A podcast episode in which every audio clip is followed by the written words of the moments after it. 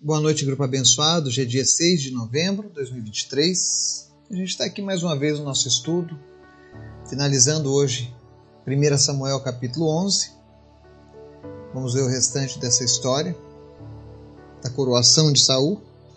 Mas antes da gente começar o estudo, quero convidar você a estar orando, abençoando a nossa nação, as pessoas deste grupo, os nossos ouvintes pedidos de oração, nossas famílias. Amém? Vamos orar?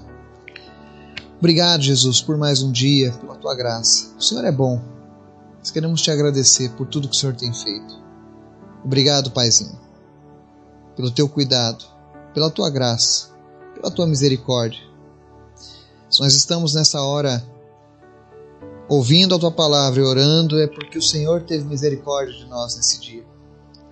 Nós te louvamos por isso, Pai. Visita aqueles que estão cansados, abatidos, tristes, traz alegria de volta para suas vidas. Restaura aquele que está ferido e cura os que estão enfermos nesse momento. Em especial, visita minha tia Maria, que ela tenha uma recuperação milagrosa desse câncer, que esse câncer saia e não volte mais. Visita também o Marcelo, visita Deus o Richard, Cura eles, Pai, no nome de Jesus. Faz o teu milagre. Visita a Simara e opera, Senhor. Faz aquilo que só tu podes fazer. Nós entregamos a Ti a vida dessas pessoas e clamamos, Senhor, que o teu milagre aconteça em nome de Jesus. Pedimos também, Senhor, visita as nações em guerra, Alcança, Deus, os perdidos da nossa nação. Visita as nossas crianças, nossos jovens, nossos adolescentes. E nos ajuda, Deus, a levar a tua mensagem, a tua palavra, trazer esperança para cada um deles. Nos entrega essa geração, Pai. Essa geração é responsabilidade nossa. Eis-nos aqui.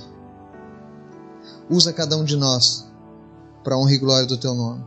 E nos ensina através da tua palavra, em nome de Jesus. Amém. Texto de hoje, Samuel, 1 Samuel 11, vamos ler dos versos 12 ao 15, que diz assim: Então o povo disse a Samuel: Quem foi que perguntou: Será que Saul vai reinar sobre nós? Traze-nos esses homens e nós os mataremos. Saul, porém, disse: Hoje ninguém será morto, pois nesse dia o Senhor trouxe libertação a Israel. Então Samuel disse ao povo: Venham, vamos a Gilgal e reafirmemos ali o reino. Assim todo o povo foi a Gilgal e proclamou Saul como rei na presença do Senhor. Ali ofereceram sacrifícios de comunhão ao Senhor e Saul e todos os israelitas tiveram momentos de grande alegria. Amém? Aqui nós vemos após a vitória de Saul e seu exército libertando o povo de Gibeá, ele volta aclamado diante do povo. E aí o que acontece é que quando Saul está sendo aclamado pelo povo, alguns mais extremistas perguntam: quem, foi, quem foram aqueles que disseram que Saul não poderia reinar sobre nós? Tragam eles que a gente vai matar eles. São aqueles vadios que a Bíblia cita nos, nos capítulos anteriores que, que ficaram em dúvidas se Saul era mesmo um homem preparado para ser um rei.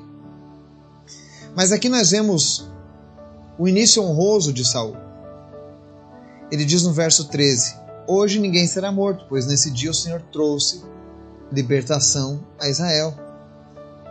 Saul dedicou a Deus a vitória. Ele sabia que a vitória não era dele, mas era uma vitória de Deus. E é importante que nós possamos atribuir a Deus as vitórias que temos em nossa vida. Eu sei que existe um esforço da parte de Saul, existe a dedicação de Saul em ir à batalha, arriscar a sua vida, mas ele entende que a vitória só pode ser alcançada através de Deus. E é muito importante que nós tenhamos essa honra com Deus em nossas vidas. Que a gente saiba reconhecer o Senhor em cada passo que damos, em cada vitória que nós conquistamos. Honre a Deus pelas suas vitórias. Isso agrada ao Senhor. quando nós mostramos que não somos filhos ingratos, mas reconhecemos o Senhor. E aí no verso 14, Samuel chama o povo para ir a Gilgal e reafirmar ali o reino. Para você ver que interessante, em Gilgal foi onde Deus estabeleceu primeiramente o seu reino teocrático e agora um reino monárquico. Então Gilgal teve um papel espiritual muito importante na vida do povo de Deus. E aí no verso 15, eles vão para Gilgal, proclamam Saul na presença do Senhor e fazem sacrifícios de comunhão. Né? E é interessante que o Saul ele foi eleito em Mispa, mas foi empossado em Gilgal. A Bíblia cita, mais ou menos os historiadores, que ele tinha 31 anos de idade. E de acordo com o costume da época, um rei se empossava definitivamente no cargo depois de ter realizado um feito heróico.